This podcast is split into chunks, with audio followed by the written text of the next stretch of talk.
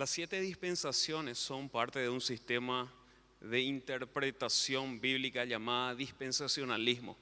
El dispensacionalismo genérico divide la historia de la humanidad en siete dispensaciones distintas. La dispensación de la inocencia, la dispensación de la conciencia, la dispensación del gobierno humano, la dispensación de la promesa, la dispensación de la ley, la dispensación de la gracia y la dispensación del reinado milenario de Cristo. Es importante tener en cuenta que estas siete dispensaciones son una forma artificial de entender lo que la Biblia nos ha revelado sobre los propósitos de Dios hacia los hombres. El dispensacionalismo no es un concepto bíblico ni se encuentra en ninguna parte de la Biblia. Es un sistema teológico de organización y comprensión de la obra de Dios, pero no es en sí misma la escritura. Cuando hablamos de dispensaciones es la forma teológica, no bíblica, teológica de poder dividir los planes de Dios para con la humanidad. Desde la inocencia, en el huerto del Edén, la inocencia, la conciencia, cuando ellos fueron sacados del huerto del Edén y todos los humanos empezaron, sabían lo bueno y lo malo, pero después viene el diluvio y entra el gobierno humano y Dios separa las naciones en la torre de Babel. Después de eso viene la promesa con la vida de Isaac y la promesa de una nación santa y bendita a través de la simiente de Abraham. Después de eso viene la ley con Moisés, Dios queriendo reglamentar y guiar a su pueblo para que sea el pueblo escogido como Él está esperando. Y con la venida de Jesucristo entramos en el periodo de la gracia.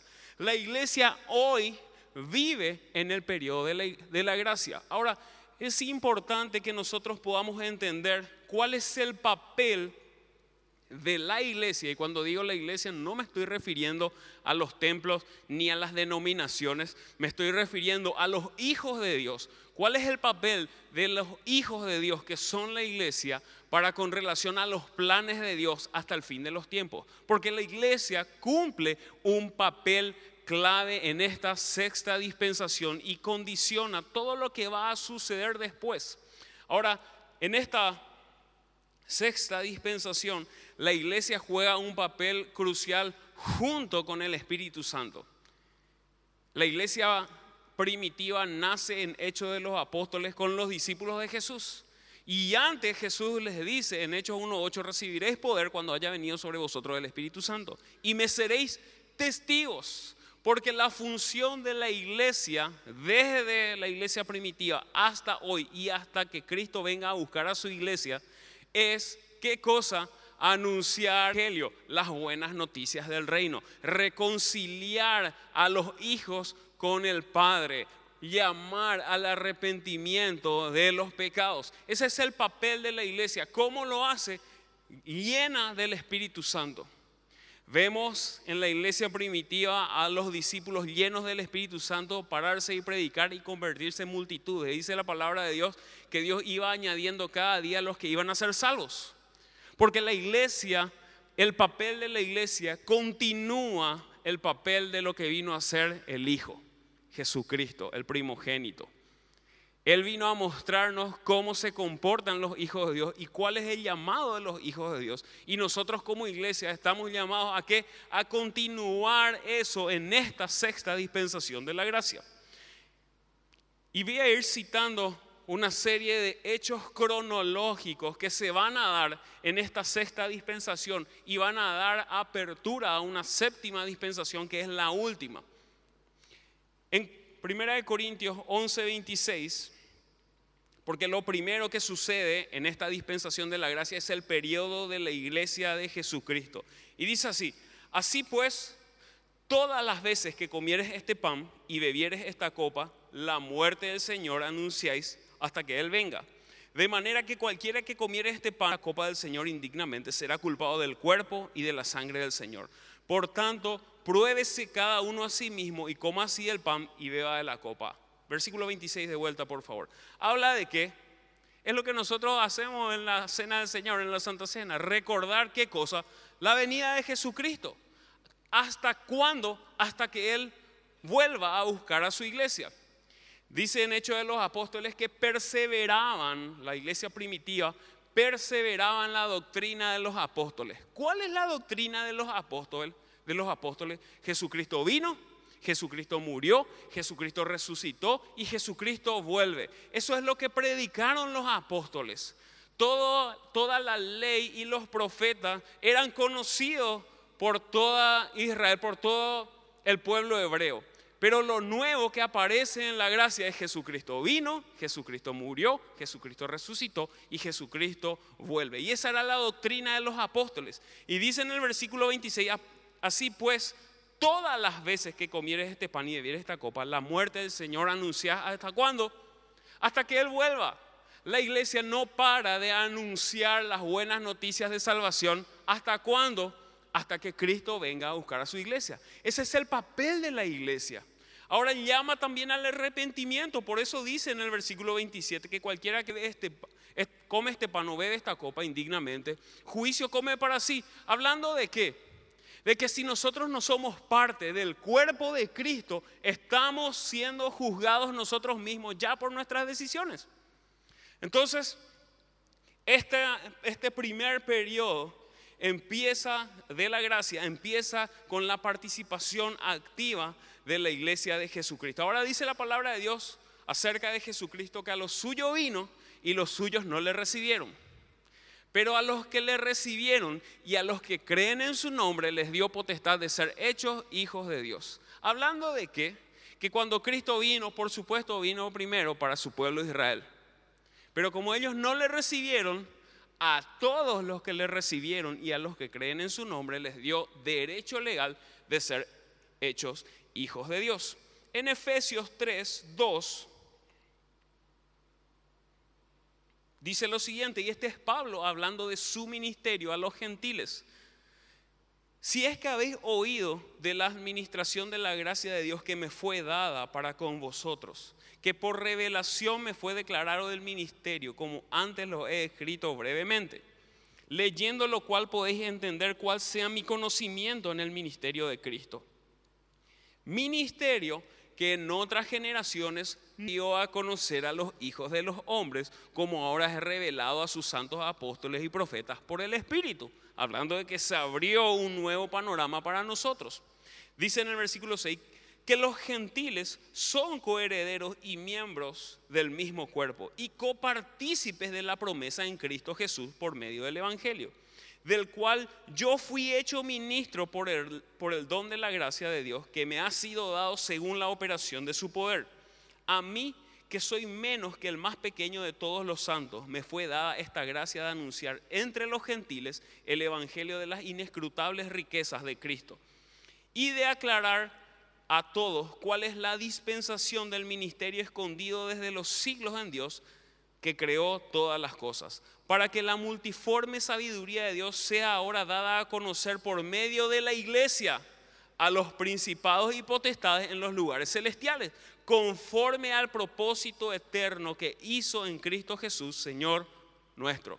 Hablando de qué? Del trabajo y de la misión de la iglesia. ¿Quién da a conocer todo esto?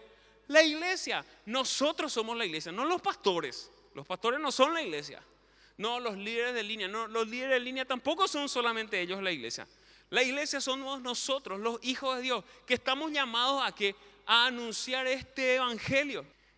Ese es el papel más importante de la iglesia en este tiempo en el que estamos viviendo. Y yo te cuento que sí son los últimos tiempos.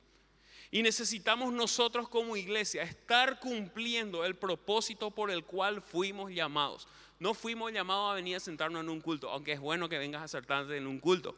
No fuimos llamados a asistir a una célula, aunque es bueno que asistas en una célula. Fuimos llamados a qué? Mateo 28, 19 y 20.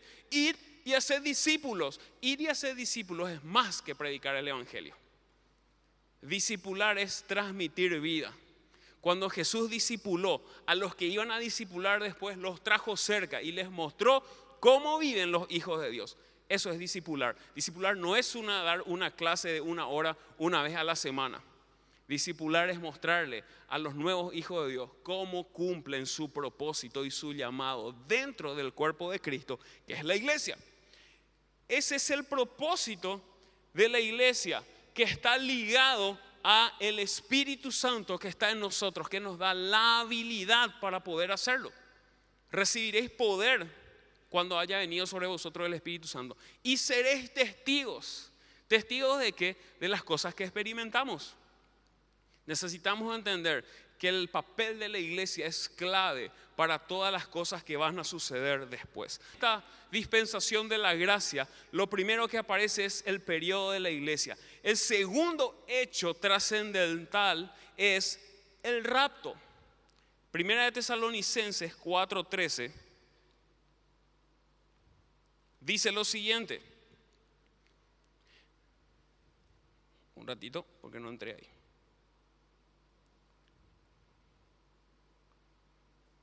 Dice, tampoco queremos, hermanos, que ignoréis acerca de los que duermen. Hablando de quién? De los que se murieron en Cristo. Para que no os entristezcáis como los que no tienen esperanza. Porque si creemos que Jesús murió y resucitó, así también traerá Dios con Jesús a los que durmieron con él. Por lo cual decimos esto en palabra del Señor, que nosotros que vivimos que habremos quedado hasta la venida del Señor, no precederemos a los que durmieron. Porque el Señor mismo, con voz de mando, con voz de arcángel y con trompeta de Dios, descenderá del cielo y los muertos en Cristo resucitarán primero. Luego nosotros los que vivimos, los que hayamos quedado, seremos arrebatados juntamente con ellos en las nubes para recibir al Señor en el aire. Y así estaremos siempre con el Señor. Por tanto, alentados los unos a otros con estas palabras alentados los unos a otros con qué palabras? Palabras de esperanza. El rapto no es la segunda venida de Jesucristo, porque Cristo aún no va a venir ahí, solamente se va a acercar en las nubes. Cuando Jesús en Hechos 1 es llevado, todos los que estaban ahí se quedaron mirando al cielo y se bajaron dos ángeles y dijeron, varones galileos, ¿por qué están mirando al cielo?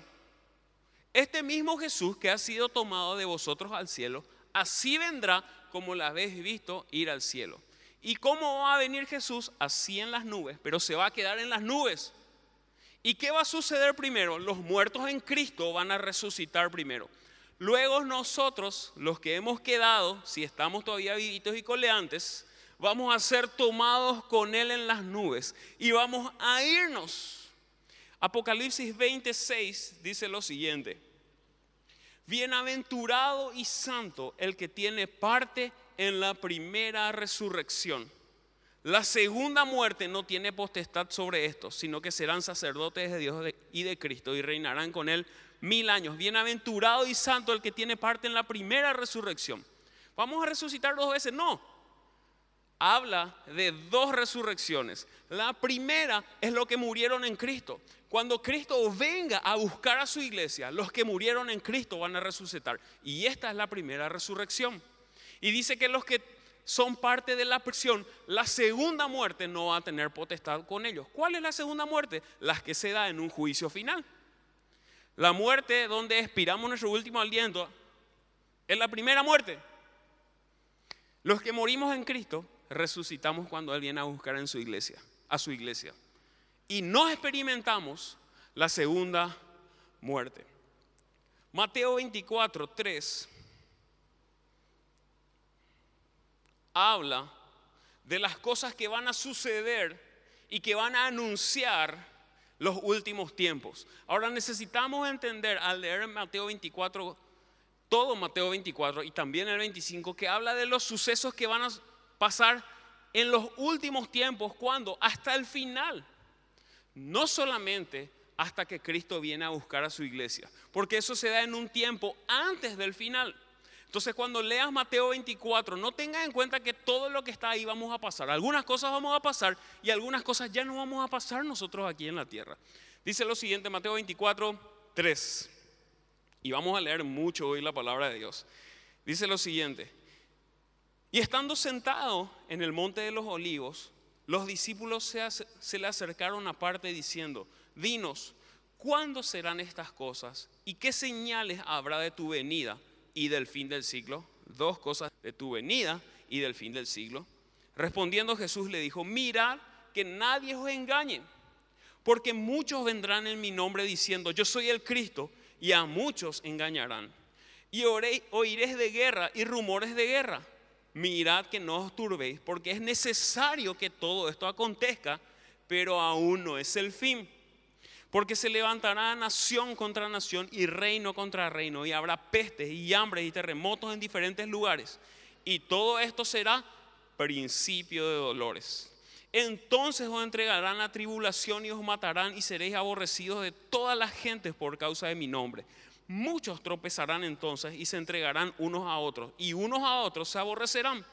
Muchos falsos profetas se levantarán y engañarán a muchos. Y por haberse multiplicado la maldad, el amor de muchos se enfriará. Mas el que persevere hasta el fin, este será salvo y será predicado este evangelio. ¿Cuál evangelio? Las buenas noticias de salvación. Este evangelio del reino en todo el mundo para testimonio a todas las naciones. Y entonces vendrá el fin. Porque el papel de la iglesia es clave para los planes de Cristo al final de los tiempos. ¿Cuándo viene el fin? Cuando la iglesia se levante y predique y escuchen acerca de Jesucristo. ¿Para qué? Para que nadie pueda decir, yo no sabía. A mí no me contaron. Todos van a escuchar acerca de Jesucristo. Ahora, si seguís leyendo, en Mateo 25 habla de tres sucesos y lo redacta en tres parábolas. La primera parábola en Mateo 25 es la parábola de las diez vírgenes, refiriéndose a quién? A la iglesia la iglesia, la novia de Jesucristo, que es el esposo. La iglesia que espera el encontrarse con el esposo. Por eso habla de las diez vírgenes. Ahora dice, y este es el porcentaje espeluznante, 50% de los que estaban esperando, que estaban esperando su venida estaban realmente preparados. Dice, porque cinco eran prudentes y tomaron sus lámparas y sus aceites, y cinco eran insensatas y solamente tomaron sus lámparas. Todas estaban esperando, pero cinco estaban preparadas. ¿Acerca de qué está hablando?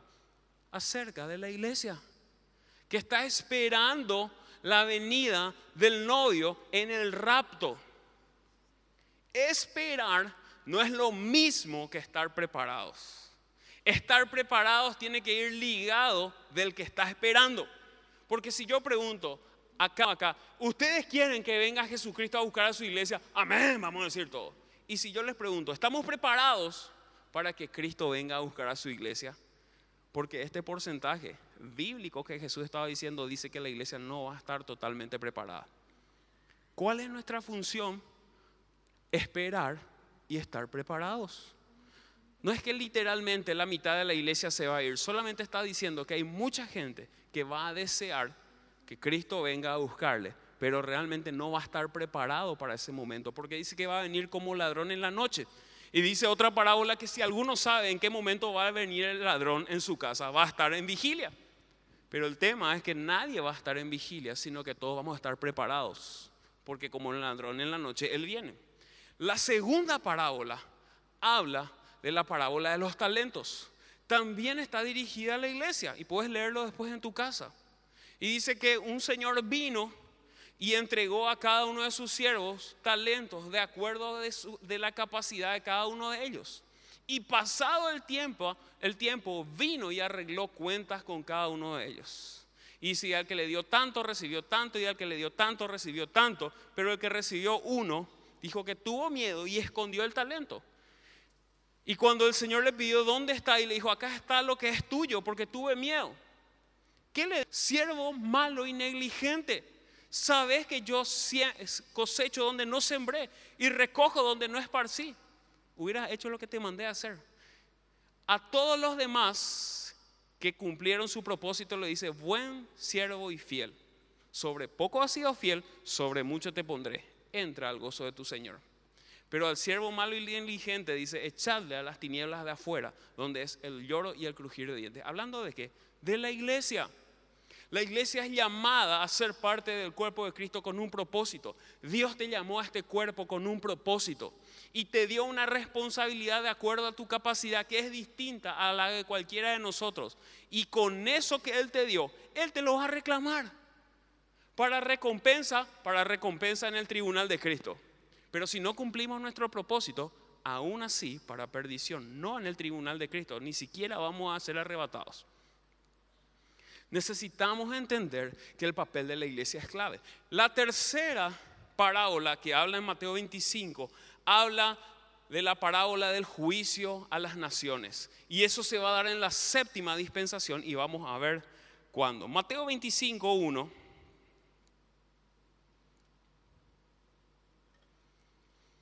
Dice lo siguiente, porque estamos hablando aún del rapto. Entonces Él será semejante a diez vírgenes que tomando sus lámparas salieron a recibir al esposo. Cinco de ellas eran prudentes y cinco insensatas. Las insensatas tomando sus lámparas no tomaron consigo el aceite, mas las prudentes tomaron aceite en sus vasijas juntamente con sus lámparas.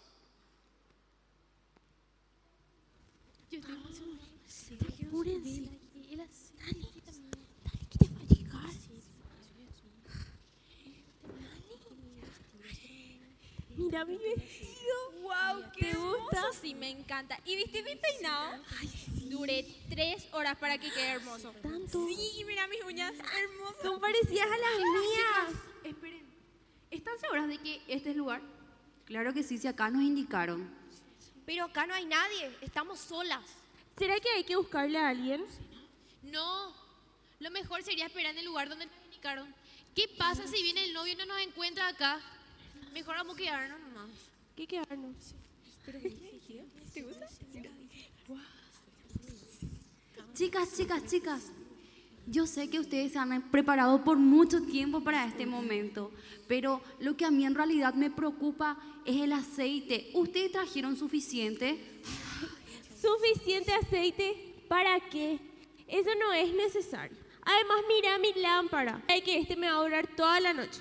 Lo que realmente me costó fue mi vestido. El aceite ya es ridículo. Pero imagínate, ¿qué va a pasar si el novio se atrasa? ¿Qué vas a hacer? Tranquila, de seguro esto va a durar hasta mañana. No se preocupen por el aceite. ¿Qué? Pero el aceite es fundamental ahora, es lo más importante. ¿Qué van a hacer si llega el novio y ustedes se quedan sin aceite? Sí, el aceite es algo insignificante. Además, teníamos que prepararnos nuestro pelo, nuestras, nuestras uñas y nuestro vestido. Eso ya no era más necesario. ¿En serio? ¿Discutiendo por aceite? ¡Qué tontas! Esto ya me está agotando. Yo prefiero descansar. Sí, hay que ver ojeras. Ay, sí.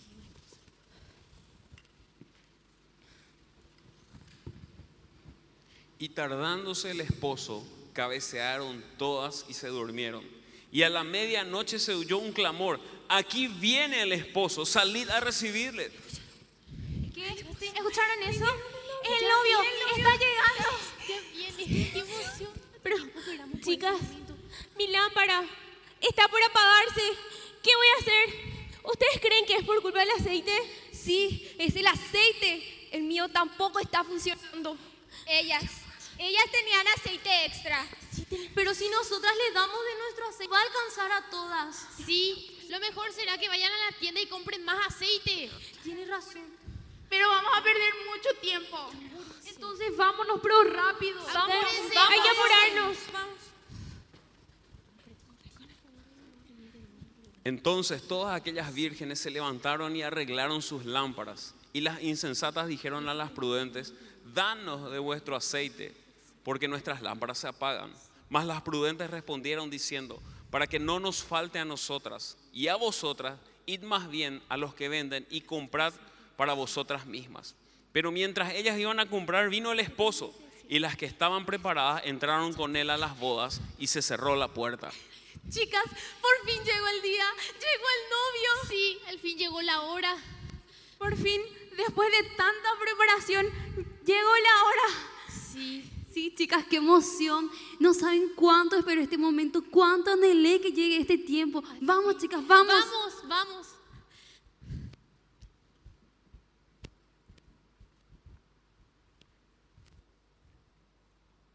Después vinieron también las otras vírgenes diciendo, Señor, Señor, ábrenos. Apúrense. Dale. Vamos, vamos, rápido. Apúrense. Pero, ¿y las demás chicas? Que ya entraron. Miren, la puerta está cerrada. Señor, Señor, Somos nosotras. Ábranos, por favor. Mas él respondiendo dijo, de cierto, de cierto os digo, que no os conozco. Velad pues porque no sabéis el día ni la hora en que el Hijo del Hombre ha de venir. Hablando del rapto, una iglesia no solamente necesita estar esperando, necesita estar preparada. Estamos preparados como iglesia para el momento en que Cristo va a venir a buscarnos, porque ese es un momento real que sí va a pasar.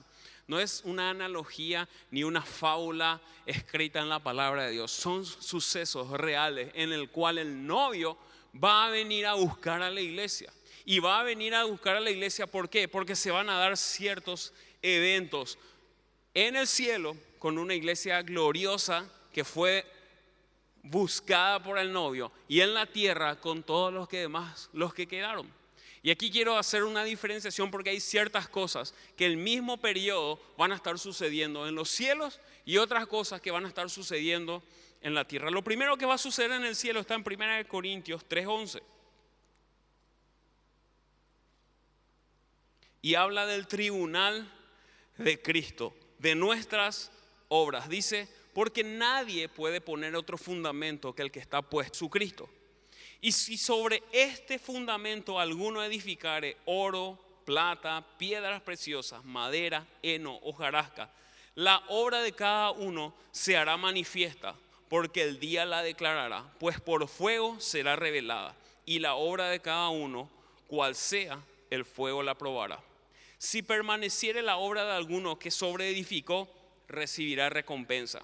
Y si la obra de alguno se quema, él sufrirá pérdida. Si bien él mismo será salvo, aunque así como por fuego. Hablando de qué? Del tribunal de Cristo, donde nuestras obras particulares como hijos van a ser probadas, no para salvación o para perdición, sino para recompensa y galardones. Sí, porque Dios nos va a dar galardones por las cosas que hicimos, que Él nos mandó a hacer.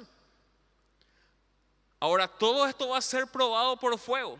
Y si nuestra motivación, y si lo hicimos sobre Cristo y con la motivación correcta, el fuego va a evidenciar cuál fue nuestra obra.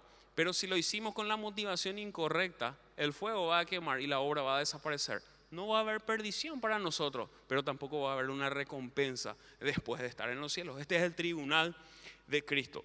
Cuando se dé el tribunal de Cristo, aquí abajo va a empezar a manifestarse el antiguo Tesalonicenses 2.8.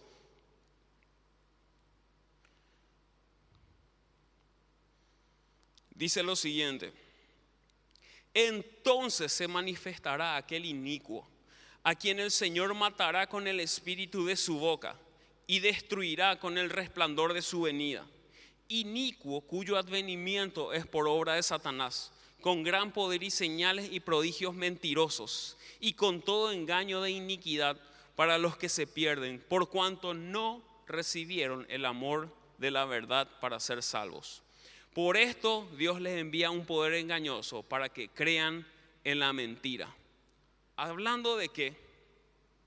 De lo que va a empezar a hacer el anticristo. El anticristo lo que va a venir a hacer primeramente se va a mostrar como el político que va a traer una falsa paz en Medio Oriente, que va a poder unir a las naciones, que va a hacer algo que nadie pudo hacer hasta este momento. Y va a haber una falsa paz en Medio Oriente. Por eso cuando nosotros oramos por Israel, oramos por paz, no porque queremos que venga el anticristo, algo que va a suceder de hecho, sino porque queremos que toda esa gente necesita escuchar de Jesucristo ellos necesitan también escuchar del Evangelio. No va a venir la paz real aún. Va a venir el anticristo y una falsa paz. Y se va a mostrar como la persona que está solucionando algo que nadie pudo solucionar a lo largo de la historia. Pero esto no va a ser siempre. Va a ser en un periodo de tiempo donde el, el anticristo se va a mostrar como la solución. Pero después va a mostrar otra cara distinta. Entonces vemos el tribunal de Cristo, la manifestación del anticristo. Apocalipsis 13, 16.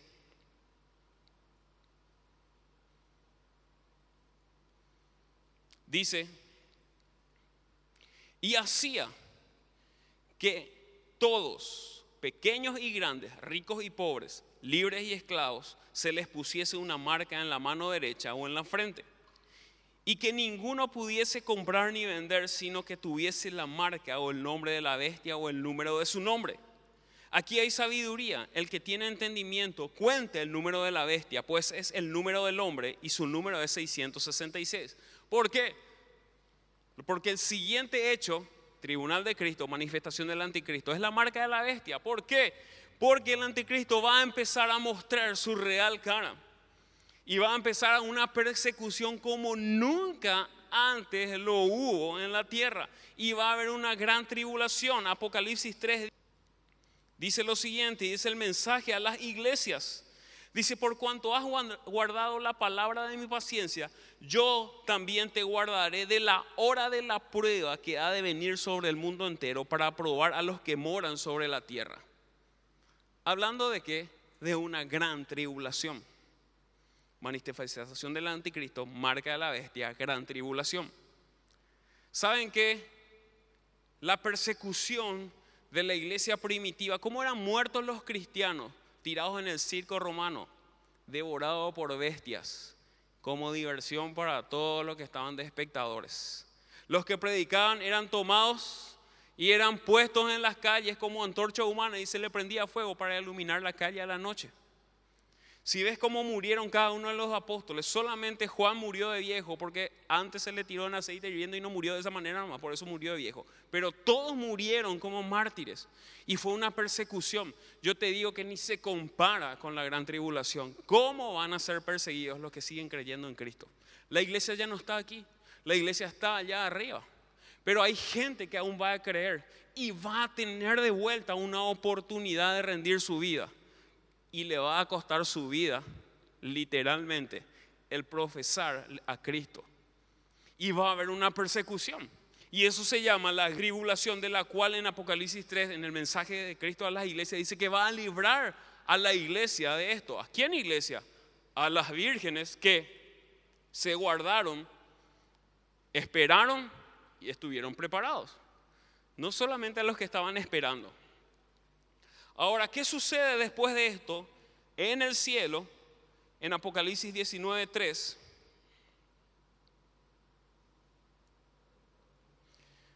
Tribunal de Cristo, manifestación del anticristo, abajo manifestación de la bestia, aquí abajo la gran tribulación, arriba las bodas del Cordero. Versículo 3 dice, otra vez dijeron, aleluya, y el humo de ella sube por los siglos de los siglos. Y los 24 ancianos y los cuatro seres vivientes se postraron en tierra y adoraron a Dios que estaba sentado en el trono. Y decían, amén, aleluya. Y salió del trono una voz que decía, alabad a nuestro Dios todos sus siervos y los que le temáis, así pequeños como grandes.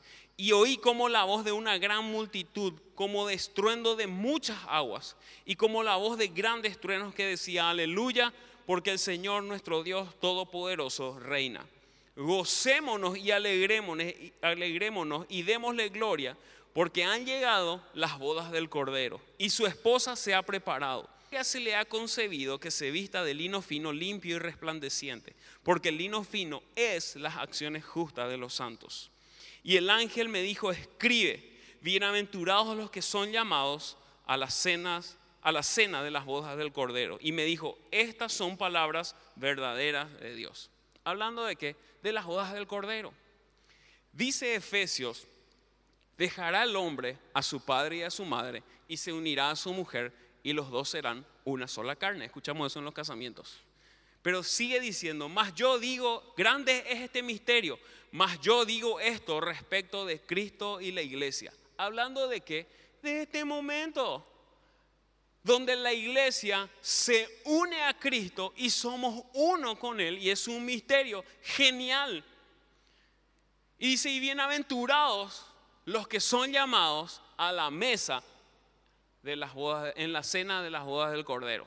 Porque de noche va a ser, por eso se llama cena, no mentira. Sí, porque estaban todos muy serios, así como que, ¡Ah, Jesús. Necesitamos entender que también hay privilegios. Sí, eso está diciendo, en las bodas del Cordero, y después dice, escribí esto, bienaventurados los que son llamados a la mesa. Porque aunque todos los que fuimos llamados vamos a disfrutar de las bodas del Cordero, habremos algunos, y me incluyo en el nombre de Jesús, vamos a ser invitados a la, a la mesa. Sí, estás cumpliendo tu propósito como iglesia, porque los galardones y los premios siguen en el cielo. Porque sigue siendo un gobierno y el gobierno siempre tiene premios y galardones. Y las bodas del Cordero se van a estar dando mientras que aquí hay una gran tribulación. Ahora el siguiente hecho se va a dar con los que estamos allá, que vamos a venir, y también los que están aquí, que es la batalla de Armagedón. Apocalipsis 19:11 dice lo siguiente. Entonces vi el cielo abierto y he aquí un caballo blanco y el que lo montaba se llamaba fiel y verdadero y con justicia juzga y pelea. Sus ojos eran como llama de fuego y había en su cabeza muchas diademas y tenía un nombre escrito que ninguno conocía sino él mismo. Estaba vestido de una ropa teñida en sangre y su nombre es el Verbo de Dios, hablando de Jesucristo. Y los ejércitos celestiales, vestidos de lino finísimo, blanco y limpio, le seguían en caballos blancos. ¿De quién está hablando? Recién nomás leía a quién se le consiguió de vestirse de lino fino, que son las acciones justas de los santos. De la iglesia. Jesucristo, no ya como abogado, viene en un caballo blanco, con una ropa blanca teñida de sangre y su ojo como fuego, no porque está súper rebosante de amor, porque viene a juzgar. Y todos nosotros con Él, dice en el versículo 15, y de su boca sale una espada aguda para herir con ella a las naciones, y Él las regirá con vara de hierro. Y fíjense esto lo que dice acá porque voy a leerte otro versículo más después. Y Él pisa el lagar del vino del furor y de la ira de Dios Todopoderoso. Y en su vestidura y en los muslos tiene escrito este nombre, Rey de Reyes y Señor de Señores. Y vi a un ángel que estaba en pie en el sol y clamó a gran voz diciendo a todas las aves que vuelan en medio del cielo, venid y congregaos a la gran cena del Señor. Un ángel se para en, en el sol y dice, todas las aves que vuelan en el cielo, vengan y congréguense a la gran cena del Señor, de Dios. Versículo 18.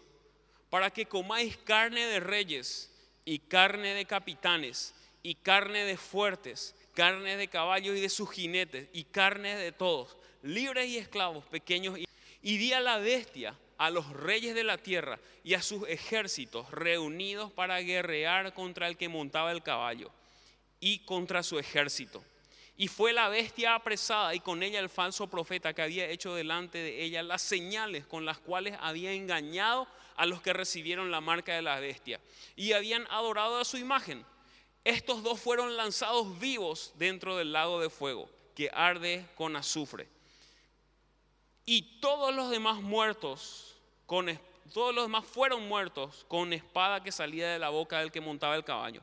Y todas las aves se saciaron de la carne de ellos. Versículo 15.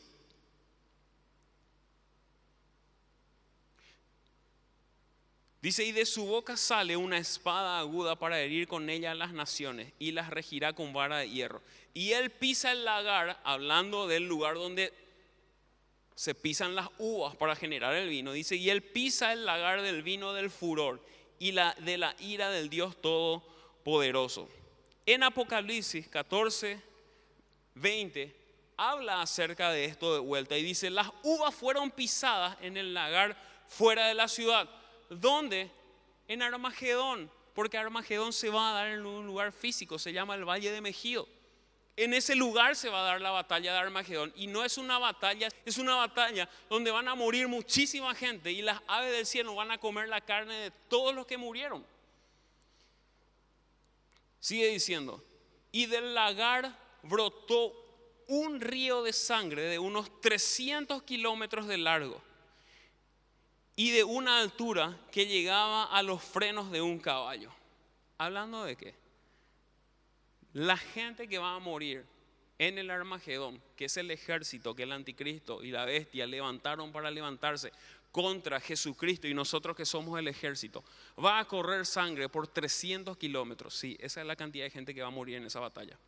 Y no es que va a llegar hasta aquí de los caballos, porque está hablando del lagar, cuando en un lagar se pisan las uvas para hacer vino, salpica. Y dice que esa salpicadura va a llegar hasta el freno de los caballos. Sí, gente, va a haber mucha, mucha muerte, que Cristo va a venir a matarle a todos ellos. Ahora, esa es la batalla de Armagedón. Y el anticristo es destruido porque es lanzado al lago de azufre. Y Satanás es atado por mil años. Mateo 24, 30.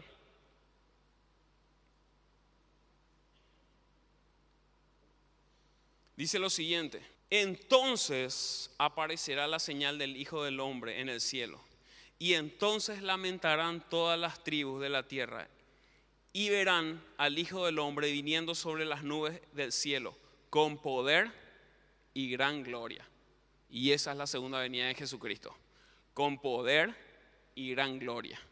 De eso está hablando la palabra de Dios cuando dice su segunda venida, con poder y gran gloria y ahí se termina la sexta dispensación. Después de la batalla de Armagedón, cuando Cristo viene en las nubes con poder y gran gloria. Y se abre esta última pan, este último panorama que sí aparece, sigue apareciendo en la Biblia, que se llama el reinado milenario y se llama esta dispensación el reinado milenario de Cristo. ¿Qué es lo que va a suceder en el reinado milenario de Cristo? Primero está en Mateo 25, versículo 31. Lo primero que va a suceder es el juicio a las naciones vivientes. ¿Quiénes son las naciones vivientes? Las que quedaron durante el gobierno del anticristo, que formaron una, un ejército tan grande que creyeron que podían hacer frente al Dios mismo. ¿Sí? Así de confuso muchas veces estamos. Crearon un ejército tan grande que creyeron que a Jesucristo. Esas naciones quedaron y esas naciones van a ser juzgadas y se llama el juicio a las naciones vivientes, que es el primer evento en la séptima dispensación del milenio. Dice así eh, Mateo 25, 31. Cuando el Hijo del Hombre venga en su gloria y todos los santos ángeles con él, entonces se sentará en su trono de gloria y serán reunidas delante de él todas las naciones y apartarán los unos de los otros como aparta el pastor las ovejas de los cabritos. Y pondrá las ovejas a su derecha y los cabritos a la izquierda. Entonces el rey dirá a los de su derecha, venid benditos de mi Padre, heredad el reino preparado para vosotros desde la fundación del mundo. Porque tuve hambre y me diste de comer, tuve sed y me diste de beber, fui forastero y empieza todo estos versículos. Y ellos preguntan, versículo 38, ¿Y cuando te vimos como forastero y te recogimos y desnudo y te cubrimos? Versículo 40. Y respondiendo el rey les dirá, de cierto os digo que en cuanto lo hiciste a uno de mis hermanos más pequeños, a mí me lo hiciste. Versículo 41. Entonces dirá también a los de la izquierda, apartados de mí malditos, al fuego eterno preparado para el diablo y sus ángeles, porque tuve hambre y me diste y todo lo demás. Y ellos preguntan en el versículo 44, ¿cuándo te vimos? Versículo 45, entrará diciendo, de cierto os digo, que en cuanto no lo hiciste a uno de los más pequeños, tampoco a mí lo hiciste. E irán estos al castigo eterno y los justos a la vida eterna. Hablando del juicio de las naciones vivientes, los que quedaron después del Armagedón. Ya no la iglesia, la iglesia estaba con Cristo, pero hay gente que va a seguir creyendo porque va a ser evidente lo que la iglesia predicó por tantos años. Porque lo que nosotros predicamos es verdad. No es una religión, es una verdad que transforma vidas. Y hay gente que aun cuando la iglesia no esté va a creer en la verdad que una vez escucharon. Y porque se guardaron, Dios les va a apartar un derecho y va a decir, entren ustedes justos. Pero los que no creyeron, ustedes malditos, vayan al lago de fuego. Y van a ser juzgadas las naciones vivientes. Entonces, lo primero, el juicio de las naciones vivientes. Apocalipsis 26 dice lo siguiente. Bienaventurado y santo el que tiene parte en la primera resurrección. La segunda muerte no tiene potestad sobre estos, sino serán sacerdotes de Dios y de Cristo y reinarán con él mil años, porque inicia el reinado milenario de Cristo, donde Cristo mismo con nosotros vamos a empezar a reinar la, la gente que quedó viva, las ovejas, los cabritos ya fueron eliminados, las ovejas y vamos a empezar a reinar. Y fíjense esto, ¿qué va a suceder en ese tiempo?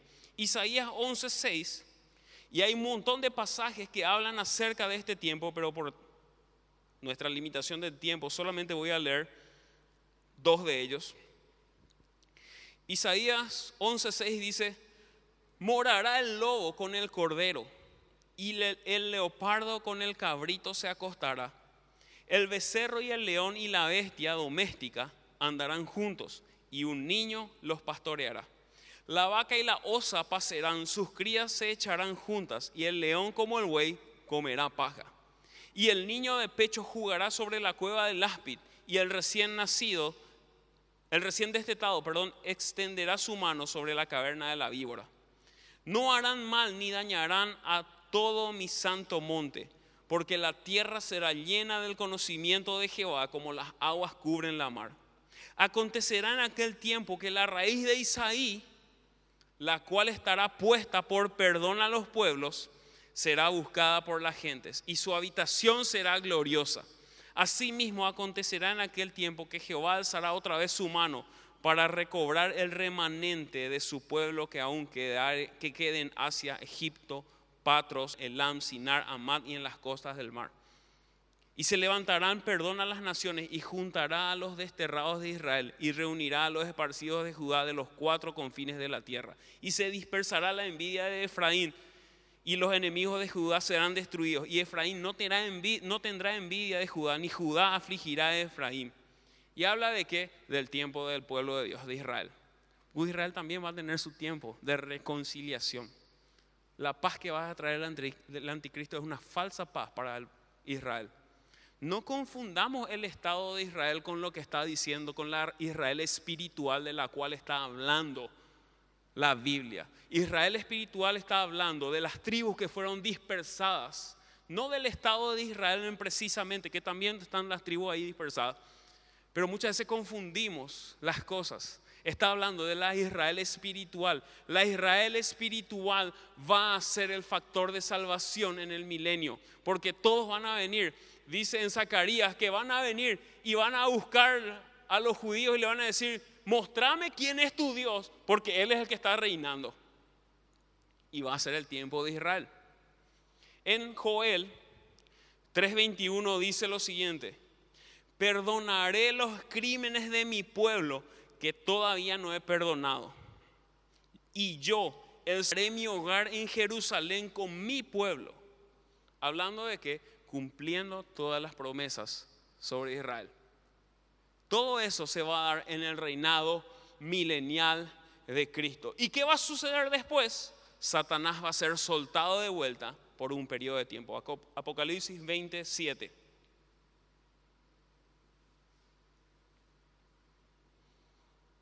Dice, cuando los mil años se cumplan, Satanás será suelto de su prisión y saldrá a engañar a las naciones que están en los cuatro ángulos de la tierra. Qué terrible que somos nosotros los seres humanos. ¿Dónde Satanás entró a engañar por primera vez a la humanidad? En el entorno perfecto, en el Edén, donde no había pecado. Y Satanás astutamente se las ingenió y hizo caer a la humanidad de vuelta Satanás en el ambiente correcto y perfecto, va a tener la astucia de poder engañar de vuelta a las personas. Y dice, y saldrá a engañar a las naciones que están en los cuatro ángulos de la tierra, a Gog y a Magog. ¿Quiénes son Gog y Magog? Habla de un ejército que proviene de un lugar físico. No vamos a entrar en especulaciones, yo creo que de tal ejército, porque no, habla de Gog y Magog, habla de un ejército que viene de un lugar específico. Dice, a fin de reunirlos para la batalla. Y va a generar una última rebelión. El número de los cuales es como la arena del mar. Otra vez va a formar un ejército gigantesco.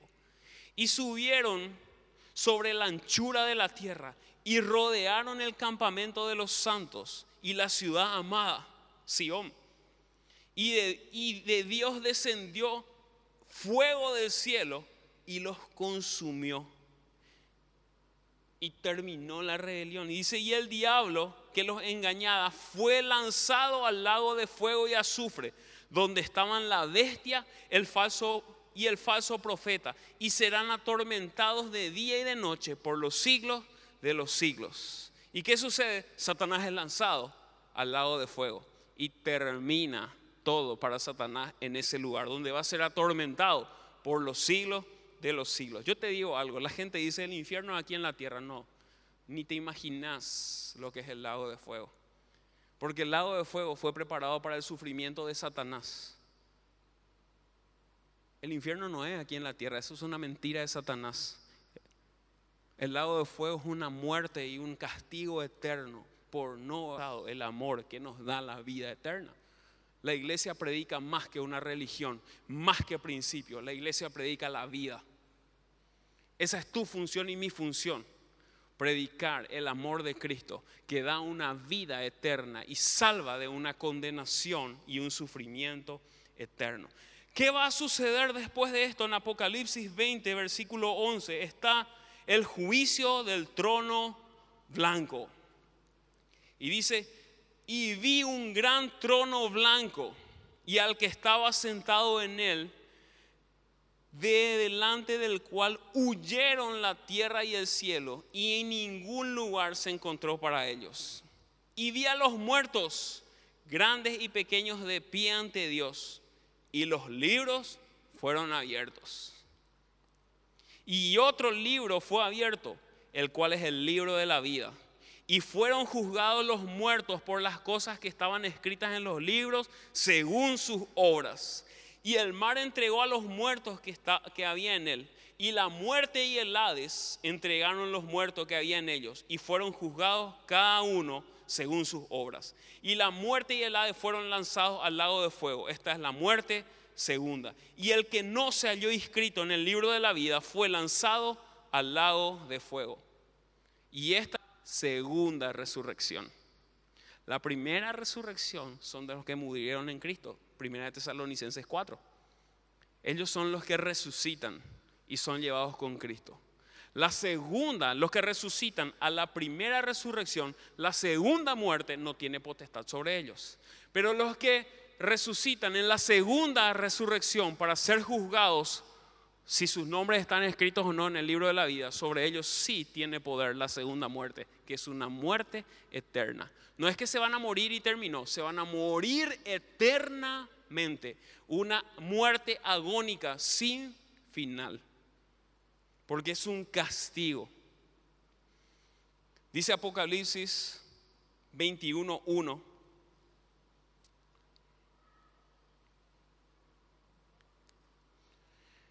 Y vi un cielo nuevo y una tierra nueva, porque el primer cielo y la primera tierra pasaron, y el mar ya no existía más.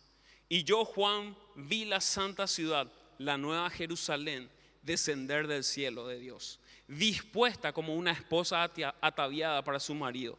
Y oí una gran voz del cielo que decía, he aquí el tabernáculo de Dios. El tabernáculo es donde Dios mora con los hombres y Él morará con ellos, y ellos serán su pueblo, y Dios mismo estará con ellos.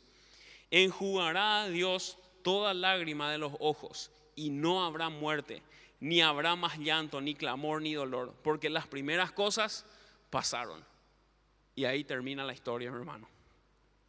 Cuando todas las primeras cosas pasaron, si me ayuda la gente de la alabanza, y termina todo el periodo. Apocalipsis 21, 5.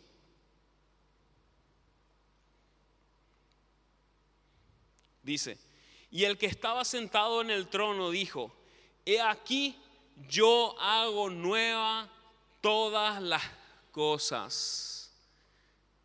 Y el último suceso que está escrito es un cielo nuevo y una tierra nueva. Porque nosotros servimos a un Dios creacionista. y vamos a escribir otra historia nueva con Él, gobernando con Él. Pero necesitamos hoy cumplir nuestro propósito para que esto sea una realidad. Vuelvo a leer versículo 5 y dice, y el que estaba sentado en el trono dijo, he aquí, yo hago todas las cosas nuevas. Y me dijo, escribe, porque estas palabras son fieles y verdaderas. Y me dijo, hecho está, yo soy el alfa y la omega, el principio y el fin. Al que tuviere sed, yo le daré gratuitamente de la fuente de agua. El venciere, heredará todas las cosas, y yo seré su Dios, y él será mi hijo. El que venciere. Iglesia, ¿estás preparado para todo lo que Dios quiere hacer con nosotros? Dios no te llamó a que escuches lindos mensajes o adoptes lindos valores para tu vida. Dios te llamó a un propósito poderoso y eterno. Dios te llamó a rescatar gente del infierno. Dios te llamó a anunciar el Evangelio, las buenas noticias del reino. Dios te llamó a esparcir ese mensaje. Dios te llamó a ser sal y ser luz. Porque la gente que va a rechazar el Evangelio, que no sea porque no escuchó de tu boca. Yo te pido que te pongas en pie. Y perdón porque nos extendimos mucho. Y quiero orar por ustedes. Queremos orar por ustedes. Te pido que tomes la mano de la persona que está a tu lado. Que nadie se quede solo. Si estás solo, correte a la otra fila y toma la mano de alguien.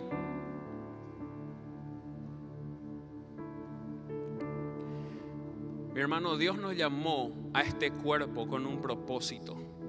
Propósito que se va cumpliendo en nosotros y a través de nosotros, a través del Espíritu Santo. No es poca Dios le encomendó a su iglesia, por eso tampoco es poca la recompensa. Ahora, todo lo que somos probados en pocas cosas, sobre muchos somos puestos después. No calles. En Hechos 1.8 dice, pero recibiréis poder cuando haya venido sobre vosotros el Espíritu Santo y me seréis testigos en Jerusalén, en Judea, en Samaria y hasta lo último de la tierra. Ese es el llamado de la iglesia, testificar. Ese es tu llamado como iglesia. Los apóstoles decían, Pedro y Juan, ante el concilio, no podemos callar lo que hemos visto y oído. Mi hermano, no podemos callar lo que hemos visto y oído. Papá, gracias porque nos llamaste a ser parte de tu cuerpo. Gracias Jesús porque por tu sangre hemos sido justificados comprados para ser parte de la familia celestial. Queremos honrar ese sacrificio, queremos honrar ese privilegio de ser hechos hijos de Dios. Queremos ser sal y ser luz, Señor, porque una luz no se enciende para poner debajo de la cama, sino se pone encima para que todos vean su resplandor, que toda la tierra conozca que tú eres Rey de Reyes y Señor de Señores, que la gente pueda conocerte a través nuestro, Señor, que nosotros tus hijos revelemos al Padre, que nosotros tus hijos mostremos del Padre Dios. Acompáñanos, úsanos, guárdanos, Señor, para todos tus propósitos. Y Jesús, anhelamos tu venida, deseamos tu venida, te esperamos con ansias, pero en todo lo que esperamos, esperamos preparados y cumpliendo nuestro propósito. Gracias Jesús, gracias Dios. Te bendecimos en el nombre de Jesús. Amén. Que Dios te bendiga, que tengas una semana bendecida.